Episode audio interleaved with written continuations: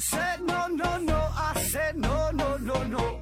You say take me home. I said no, Perignon. You said no, no, no. I said no, no, no, no. No, no, no, no.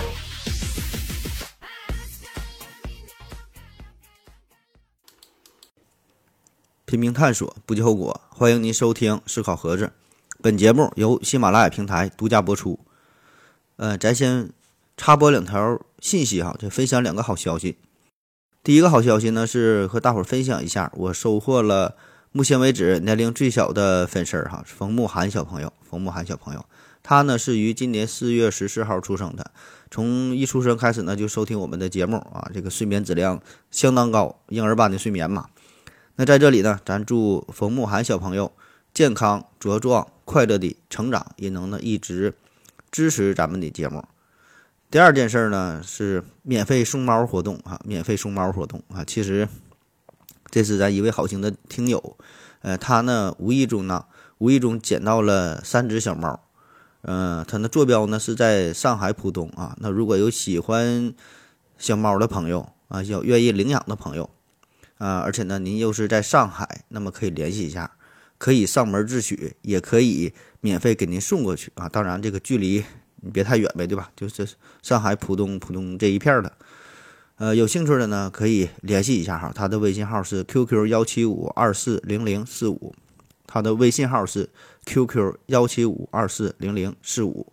呃，期待好心人，期待有缘人啊，能够领养这两只可爱的小猫。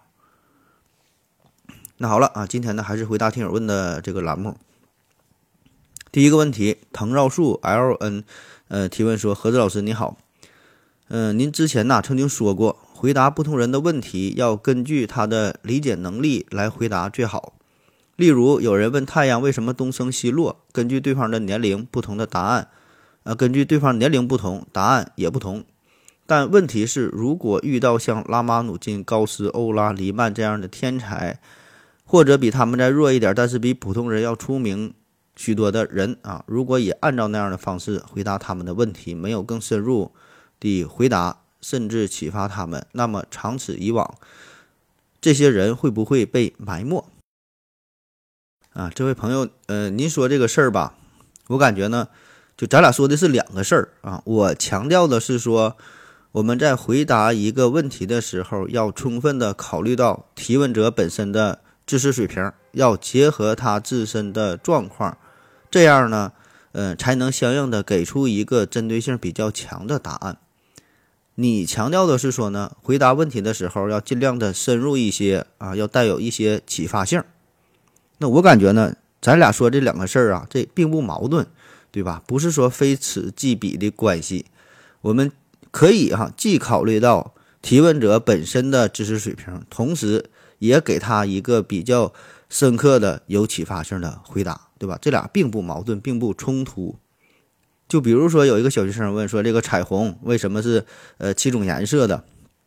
那么我们就可以把这个问题引申一下，甚至说可以启发他，让他自己去实验、去动手哈，对这个光啊进行分解，对吧？太阳光照射出来分解成七色光啊，对吧？这个操作也不也并不复杂啊，还能加深他的这个对这问题的理解。那么咱就说由这一个问题，不就衍生出其他很多方面嘛，对吧？这不就也挺深刻，也有启发性啊。呃，但是我就说嘛，必须强调你引申出来的这些东西一定要结合提问者本身的年龄和知识水平。如果你引申的太远太深的话，那就不叫启发了，对吧？远远超过听者的水平，那么他就不爱听了啊。所以说，咱俩说这两个问题是两大方面的事儿哈，重强调的重点不同啊，但是呢不矛盾不冲突。下一个问题，藤绕树提问说：何子老师，我有时候半夜睡醒上完厕所之后迷迷糊糊。还没睡着的时候，大脑中呢会想一些白天想的事情，但这时候呢，大脑好像异常活跃，想问题呀能想得特别的深入，思路呢很清晰，并且呢还能做到白天认真想也想不通或者是做不到的事情。例如呢，有时迷迷糊糊的状态下，竟然竟然做出了做出了一首带押韵的诗，嗯，还有其他很多的事情，但记不清楚了。请问何子老师，人在半睡半醒的状态下，大脑确实会被赋予超能力吗？啊，你描述这个事儿哈，我就我想问一下，就是你能确定你是真的做出了一首很押韵的诗，还是说你只是在那种迷迷糊糊的状态下，自己觉得自己做出了一首押韵的诗歌？也就是说，你现在这首诗歌你还能记得住、记清楚吗？还能写出来吗？对吧？因为这是两个事儿，很可能你当时只是大脑那么觉得，但是你做这个诗并不押韵哈。所以说这是两个事儿啊，这你先明确一下。不过呢。历史上哈，确实呢，有一些人就是因为在睡觉的时候啊，做梦的时候，或者是呃半睡半醒的时候啊，有一些重大的发现和发明啊。当然，这些很多都是江湖轶事哈，这个真假并不知道啊，但是都这么流传着。比如说最有代表性的就是这个凯库勒，他呢发现这个苯环的结构就是在睡梦的状态下嘛，啊，说白天怎么想也没想明白这这个这个碳呐它是怎么排列的，然后太累了就睡着了。半睡半醒之间，哎，就梦到了一条蛇咬着自己的尾巴这么转圈儿，哎，然后就顿悟了啊，受到了这个启发，就想到了苯环的结构，呃，相当于在一一个一个平面上这么一个正六边形啊，就是每个顶点都是一个碳原子，每一个碳原子呢和一个氢原子结合，六个碳原子呢首尾相连，哈，像一条蛇一样嘛。那再比如啊，叫李白斗酒诗百篇，你感觉那也是啊，喝的微醺的状态。半睡半醒，借着酒劲儿更有状态，能写出好的诗歌。那么对于这个问题，呃，很多科学家、脑神经学家也一直在研究这个事儿。但是，毕竟哈，大脑太过复杂，睡眠这个事儿呢也是太过复杂啊。特别你说这种半睡半醒，这可能就会更复杂。现在呢，还没有一个特别明确的理论哈。那以我个人非常肤浅的这种认知，我就感觉。可能是你这半睡半醒的时候，对大脑的束缚啊会比较少。就是你在清醒的状态下啊，我们呢平时总是按照一些条条框框去思维，对吧？按照固定的按照固定的模式去想问题，然后很多思想就被压抑住了。所以呢，你这种半睡半醒之间啊，这个时候可能哈大脑呢就就就是可以释放自我。对吧？可以可以随意的去思考，所以这个时候思路可能就比较活跃，想的就嗯比较多吧。啊，不知道，哈瞎说的。下一个问题，不用学习的天才提提问说：你好，盒子，在我没上学之前呢，就发现一个问题，就是眯着眼睛看亮光的地方，就会看见许多类似气泡、细线状的东西。请问这是怎么回事儿啊？你这个最好找一个眼科大夫，你好好研究研究一下。下一个问题，长臂猿维斯提问说：“何子老师，我有个建议啊，就是你可以在每一期标题上，呃，添加若干个标签儿，因为一期节目可能谈到好几个话题，回答很多个问题，呃，这样有个好处就是大家可以在若干节目中搜索关键字，从而呢找到该期节目。比如有听友想呃想听想到一个关于基因的问题。”呃，而你以前呢有一期节目里说过这个事儿，然而呢，你再回答，再回答一遍吧，似乎浪费时间，不回答吧，伤了这个听友的心。如果你的标题里呢能有“基因”这个词儿，那么该听友在节目搜索，在在节目里搜就搜到了啊。个人建议望考虑。啊，首先，首先感谢这位听友的提议哈，嗯，这个建议确实挺好啊。但是我这坚决不听啊！这个稍微多说两句，就是有很多朋友可能是第一次听咱们的节目，呃，对咱们这个套路啊，还还还不太了解啊，就是冲着节目的这个这个标题呀，冲着一期的标题点进来啊，然后一听呢很失望啊，听了半天呢也没聊到这个题目当中的事儿啊。其实我们的规律也挺简单，就是每周的二四天儿啊，周天儿。呃，是回答听友问的节目。周六呢是正片的节目，就跟原来一样。然后中间呢夹杂了三期回答的回答听友问的这个节目啊，大约呢在二十分钟、三十分钟、四十分钟不一定啊。然后呢，至于这个题目，题目当中说的这个事儿、这个问题啊，通常呢都是放在节目的最后。最后问题是回答题目当中的问题啊！如果您就是冲着这个来的，可以跳到最后三五分钟听一下就 OK 了啊，前面可以忽略掉啊。当然，我不建议这么去做啊，因为啥？听咱节目就是扯淡嘛，对吧？不要抱有太大的目的性，特别是回答听友问这个事儿，一期呢可能有好几个、十几个、好几十个各种各样的问题，天南海北、包罗万象的。然后我也是懒得去总结了，因为有一些问题虽然说的是同一个事儿，就像你说的说基因这个事儿，但是呢提问的角度它完全不一样啊，所以这东西整理起来，我个人感觉意义也不是特别大哈，反正就随便听吧。有一些问题就是会忽略掉，可能可能啊，这下一个问题吧。幺八二二幺九七亚贝提问说：是什么决定了产品之间型号与编号的不同？比如说歼十、歼十 C 啊和歼十一之间的区别在哪里？什么样的改变是加后缀？什么样的改变是改了型号？那你说这个事儿哈，呃，不同的产品呐，不同的商品呐，它们的命名规则哈差别会非常大。甚至说是完全不一样，不一样，里边也没有什么具体的规律可循哈。大致来说的，这个商品与商品之间变化的越大，那它就就是改型号呗。如果变化小一些，可能是后边加了一些编号小的改款哈。大致上会这样啊，但是呢，差别确实很大。你举的这个关于飞机的例子呢，呃，这事儿稍微有点小众哈。咱们拿汽车举例子，比如说丰田的卡罗拉。呃，我个人感觉它这个命名相对来说就是比较规范统一，对吧？到现在呢，已经是发展发展到第十二代卡罗拉，对吧？都叫卡罗拉啊。当然早期叫花冠啊，后来统一都叫卡罗拉。然后呢，就不同的代系嘛，呃，十、十、十一、十二这么往下数，对吧？这样呢就是比较规范啊。当然中间它会有一些小改款，可能每年都会有有一些小的改款啊。二零一一款、二零一二款。嗯，中间呢也包括许许多多不同的型号，后边呢也会加上不同的后缀，对吧？比如说是油电混合的，对吧？烧油的、烧电的啊，不同这个呃不同的发动机，对吧？等等等等，会有会有后缀的编码，但是大致看起来还是比较统一、比较规范。那我们再看另外一款车型，这马自达六，对吧？刚开始出来叫马自达六，后来呢叫锐意，再后来呢叫做阿特兹，啊，那咱稍微。对这方面有点了解的，知道这个是一系列下来的，其实车车型上它是继承的，对吧？但是它后来改名就不叫马自达六了，啊，当然它这么做这么改名也有它的好处，咱这里呢，咱不过多的评价这个命名的利与弊哈，你不说，咱就说说这个规律性的东西。那再比如说手机，那手机来说，苹果那它的命名系统相对比较简单。比较有规律可循，对吧？按照阿拉伯数字一二三四五六七八九十这么往下数，然后每一代里边呢，根据大小配置上的不同，可能会，呃，就是加什么 Pro 啊、Max 啊、Plus 啊，对吧？还有 S 啊等等哈，不同的机型。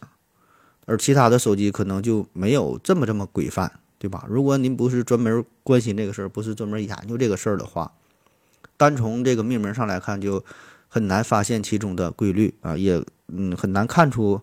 不同机型之间它配置的高低啊，有什么倾向性，可能就不太了解。所以呢，回到您的这个问题，说是什么决定了产品之间的型号和和编号的不同啊？还加上什么后缀之类的？这个还得主要看具体的产品、具体的商品，对吧？因为世界上千千万万的产品，那他们的型号、编号、后缀的命名规则太复杂啊，没有一个统一的规则啊，只能是具体问题具体去分析。下一个问题，小果零二幺提问说：“嗯，何志书，为什么一级演员通常要加上‘国家’二字，叫国家一级演员？其他行业，比如说医疗，就没有谁把主治医师叫做国家主治医师啊？那你以后你可以称呼我为国家主治医师。嗯，首先我们先明确一下，这个国家一级演员这个称呼啊，并不是非常规范的叫法。”虽然我们都这么去叫，甚至是一些新闻报道也会这么去叫，但它并不规范。嗯，规范的叫法就是没有“国家”两个字，它就是一级演员啊，一级演员、二级演员、三级演员啊。当然，三级演员跟你想的呢可能不太一样啊。呃，我们看一下，说这个一级演员呢，一级演员这这是一个职称嘛？这个职称呢是中国文艺界的专业技术职称，是国家。对为繁荣国家文艺事业做出突出贡献的演员给予的领域最高职称，享受国务院特殊津贴。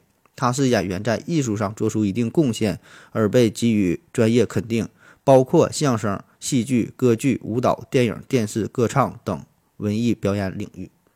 百度百科上这么写的。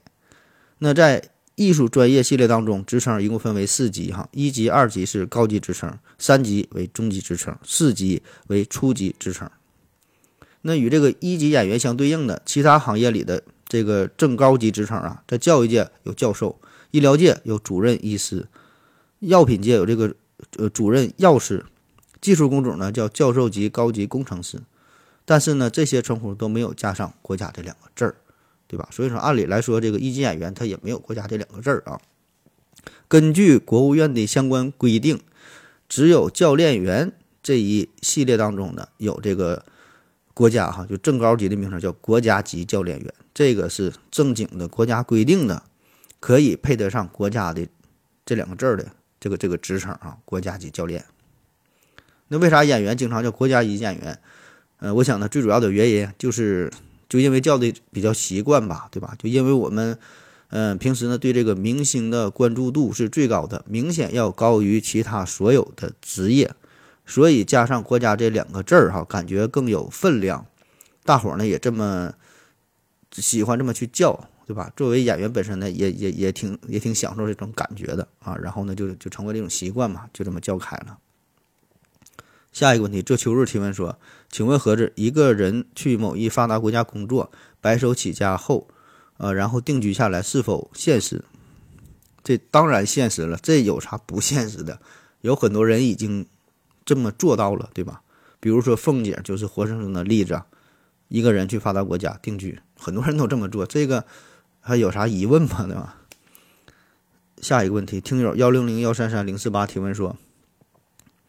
何总啊，我觉得拉斯普京就是人生赢家呀，征服了那么多女人，在历史上留下了一笔。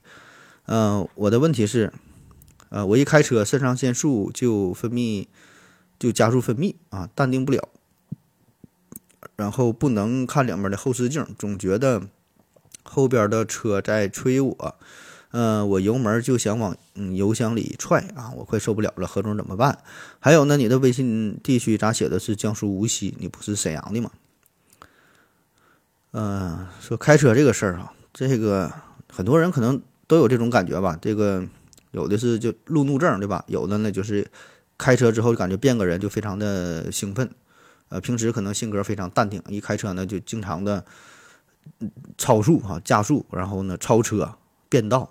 啊，这个我觉得无所谓吧。这个您个人觉得这样，就是你你能控制你就控制呗，控制不住大不了你就别开呗，对吧？反正说安全第一，这东西你想改，很多时候确实也改不了。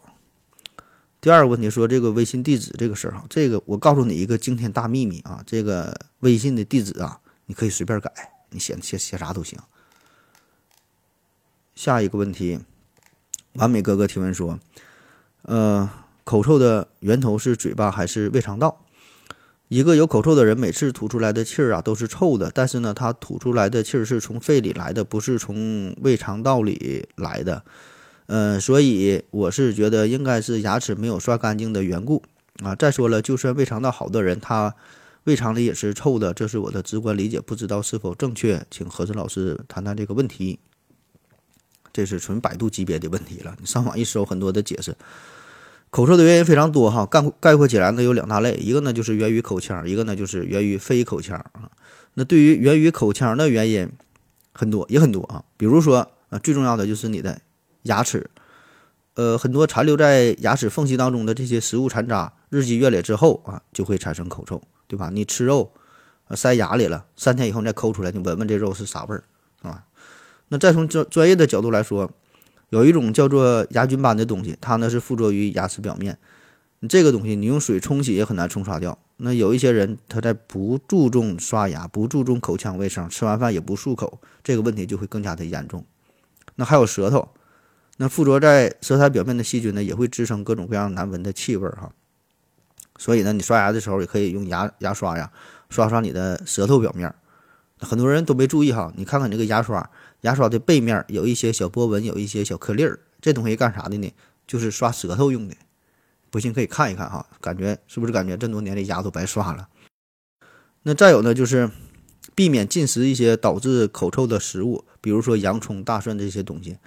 这个咱之前介绍过哈，就是你吃吃大蒜之后，这个气味是深入到你骨子里的，深入到你身体内部的，是自内向外的，啊，是在你体内进行各种反应、各种代谢，这就不止你口腔的事儿啊。所以呢，食用完这类食物之后，你再怎么刷牙也没有用。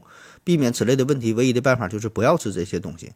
啊，特别呢是你，呃，要参加社交活动啊，或者是身处特殊的一些工作场合，经常要跟别人进行交流的话，就需要适当的注意一下自身的形象吧。啊，当然现在还好，对吧？大伙儿都戴口罩啊。还有呢，就是比如说吸烟这个事儿，也会导致口臭哈。经常吸烟的人，站在他身边也能闻得出来啊。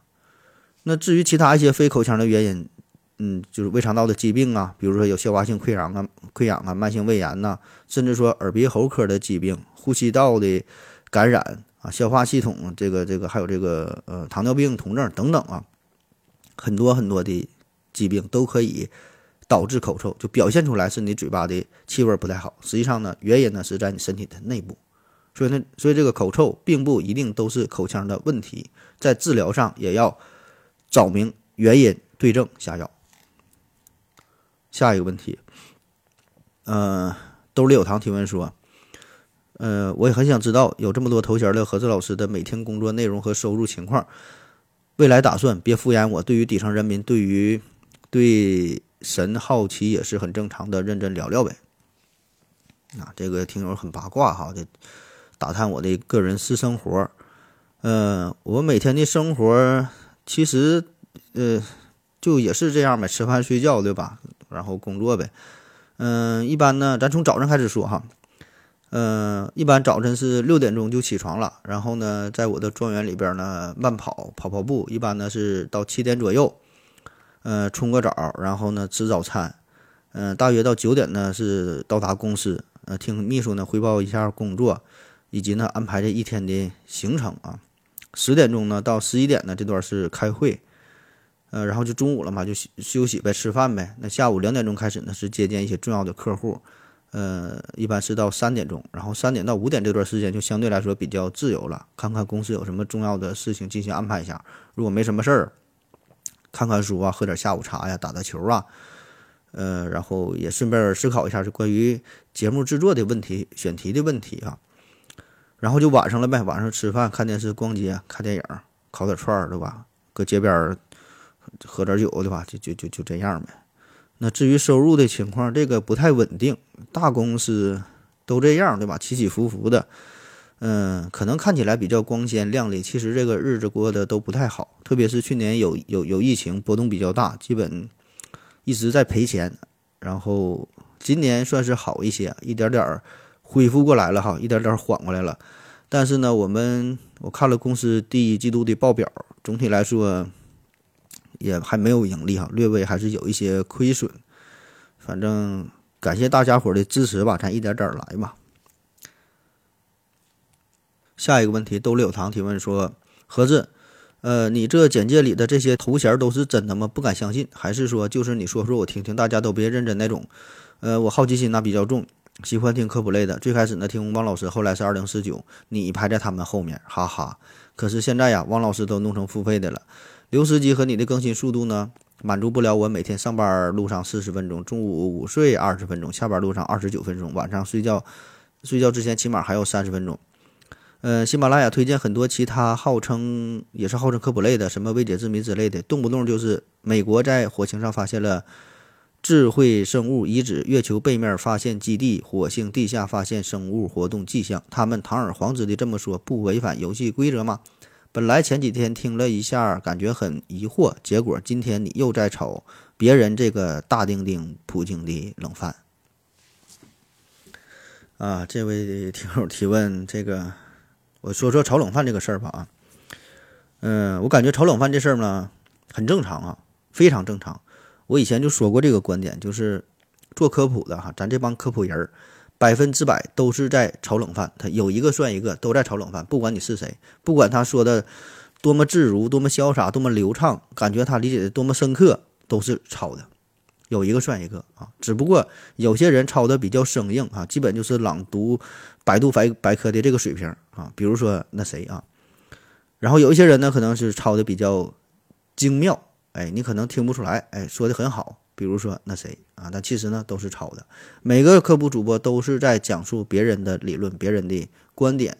如果他能有自己的理论，哪怕是一丢丢的理论，那他就不是科普主播了，对吧？那他就是科学家了。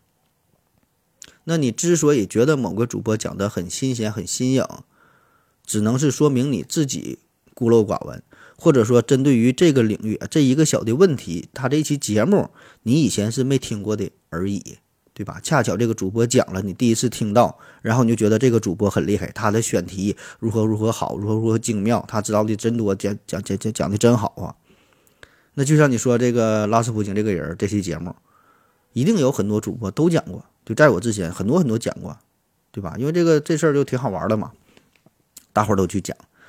那只有你第一次听到这个事件的时候，你会觉得有意思、很有趣儿，对吧？你听过一次之后，以后不管其他主播，不管是谁再去讲，讲的如何精彩，讲出花来，你也觉得没啥意思，反而呢会嘲笑这个主播。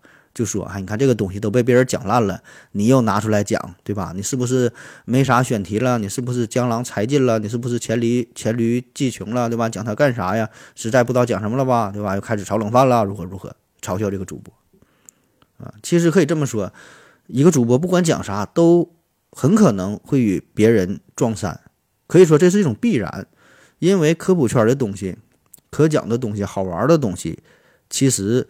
也就也就那么多哈，大范围来说，大体上来看，也就那么几大块儿，对吧？你这物理学，声、光、热、力、电，对吧？时间上，从古希腊到文艺复兴，对吧？你物理什么经典力学到相对论，什么量子力学，翻来覆去的，就是那么点事儿，就是那么几个有名的大科学家，就是那么多科学故事，对吧？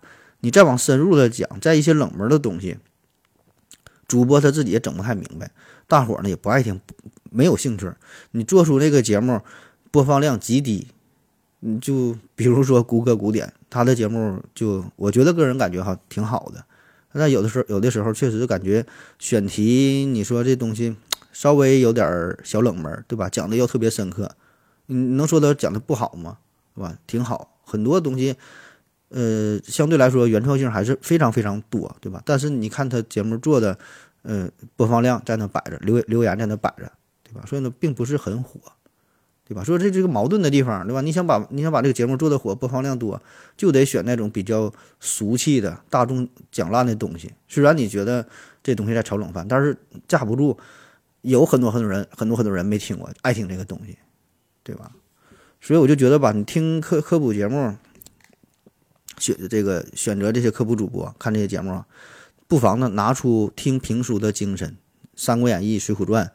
这些都有 N 多个人讲过，故事的内容你都知道，你也知道马上谁跟谁要打，谁能赢谁能输，对吧？但是呢，你还是爱听，因为每个人讲的风格不一样。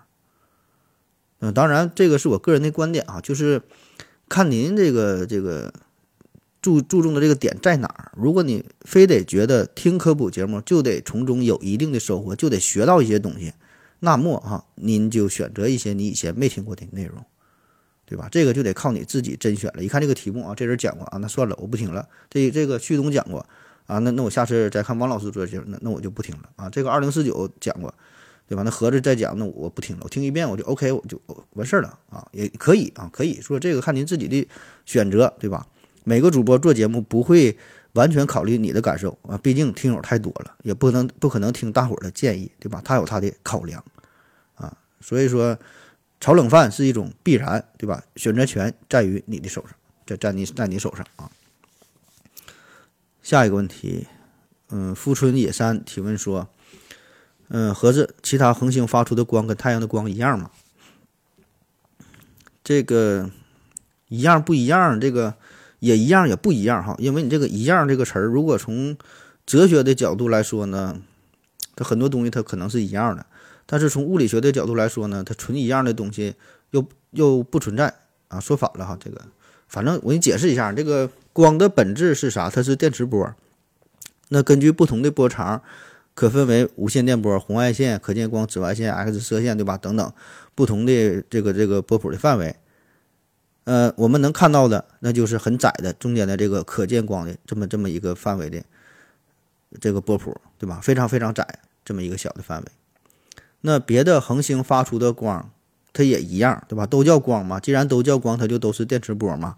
只不过呢，由于恒星组成的成分不同，它演化的阶段不同，处于不同的这个年龄段，那么它发出的光可能就与这个太阳光的光波有一些是相似的、重叠的。啊，也可能呢，有一些是它更偏向于长波的这个波谱，也可能是偏向于短波的波谱，对吧？这就是不一样的地方啊。当然，有一点可以肯定，就是如果我们用肉眼能够看到这颗恒星，就在晚上看的这么这些星星，如果你肉眼能够看到，那就说明它这个光谱范围一定是包括包括了包括了可见光，对吧？那么通过这一点，我们就可以肯定，它发出这个光和太阳这个光。保证是有一样的地方，那么都是可见光嘛？啊，下一个问题，小薇提问说：何子老师，你认为爱因斯坦的相对论科学吗？爱因斯坦的相对论呢？那不科学呀，那就是瞎写的呗。那玩意儿我都看不懂，它怎么能够科学呢？我正在酝酿一篇檄文哈，要彻底否定爱因斯坦的相对论啊，叫盒子的不相对论。下一个问题，北京提问说。呃，最近呢，在听《宋史》啊，不明白为什么那个时候北方游牧民族的人会有会有汉名字，呃，萧燕燕之类的，是音译吗？忘翻牌儿，这个翻牌儿是翻牌儿，但是你这个问题，这我真心不太懂哈，这涉及到这个历史，这个比较比较比较有深度了，呃，我估计可能那就是音译呗。这个下一个问题吧，最后一个问题，幺九。要幺八二二幺九七亚贝提问说：“我想问一下，为什么要有多音字啊？为什么不能取消多音字？怎么感觉所谓的博大精深呐，越来越接近于故弄玄虚？”那我们先说说为什么会有多音字哈？这个产生多音字的原因非常多，比如呢有词义的引申啊，有的呢是文字的借用，有的呢是古今音变，还有呢文白异读啊，还有一些方言的一些方言的原因哈。那么这些。很多很多因素综合在一起，就让一个汉字可以产生不同的读音，并且呢保存下来啊，一直一直延续到今天，这是多音字啊。那多音字存在的意义是什么啊？这个已经没法没没法去概括了，很多很多的意义，对吧？从不同的层面都可以去理解。那一个重要的原因，比较实用性的，就是已经形成了，就是同样一个字儿，它发音不同，就代表着不同的意思，对吧？当然，副作用就是这样会造造成一些混乱，造成一些错读误读的现象，啊，这是这是两方面啊。那么是否要取消多音字？呃，也有很多人讨论这个事儿哈。我个人的观点是大可不必啊，起码呢还不至于上升到国家层面、政府层面强制取消多音字的这个程度啊。我个我个人观点啊，因为呢，我感觉这个多音字的存在与否。这个事儿吧，对于我们平时的日常生活，咱们平时的交流，这个影响并不大。我们平时常用的字儿可能就那两三千个，然后其中常用的这些多音字儿，大伙儿基本也都知道了。偶尔呢也会有读错的现象，但是我个人感觉也无所谓，对吧？只要能不妨碍正常的交流沟通也就可以了。而且语言这个事儿也不是单纯靠硬性规定的。更多的呢，还要是交给人民，对吧？交给时间，交给历史去沉淀下来。那咱们看另外一个例子，嗯，我一直耿耿于怀的这个事儿哈，就是也是关于汉字读音啊。这个呢，就是现代汉字、现代汉语，嗯，向错误的发音呐做了一次大的妥协，就很多汉字的读音都改了啊。我感觉这个事儿。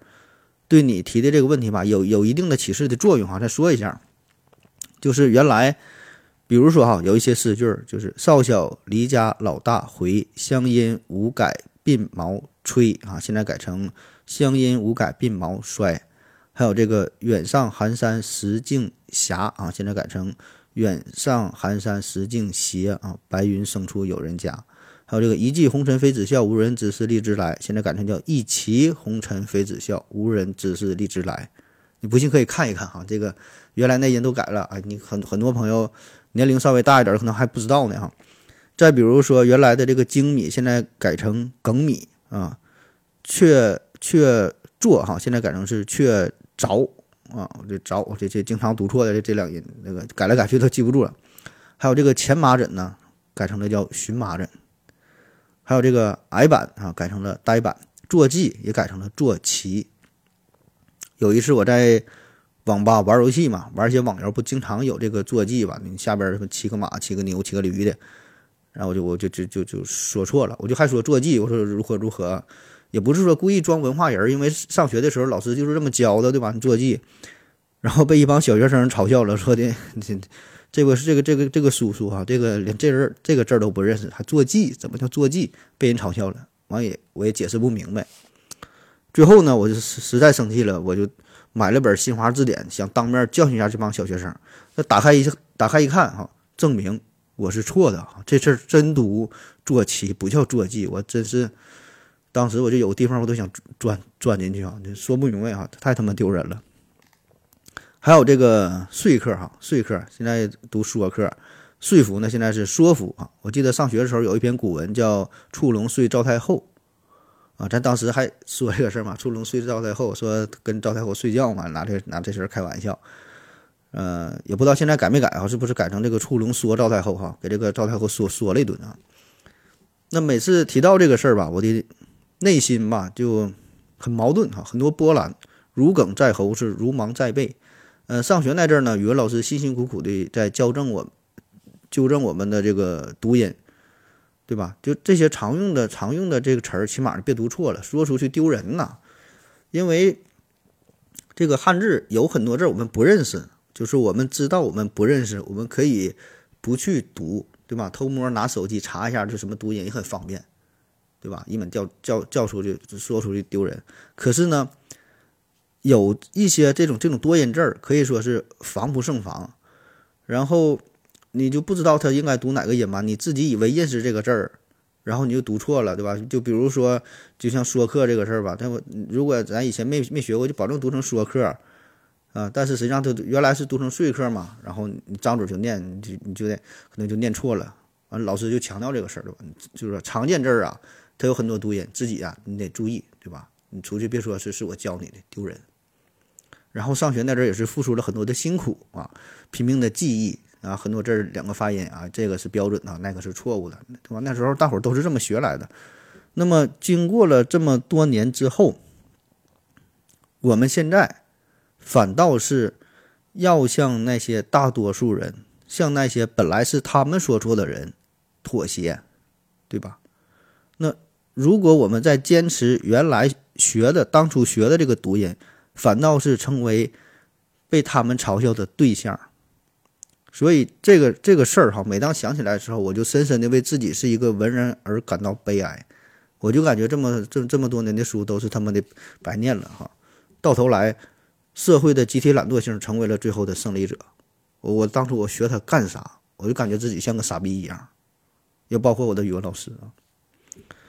所以还是这个荀子非常厉害，人家早就说过这。名无故疑，约之以命；约定俗成，谓之宜；易于约，则谓之不宜。就啥意思啊？说这个事物啊，本来没有什么合适的名称，我们只是用一个名字来约定它而已。这个约定如果得到了公认，那么它就是合适的；没得到公认，那就是不合适的。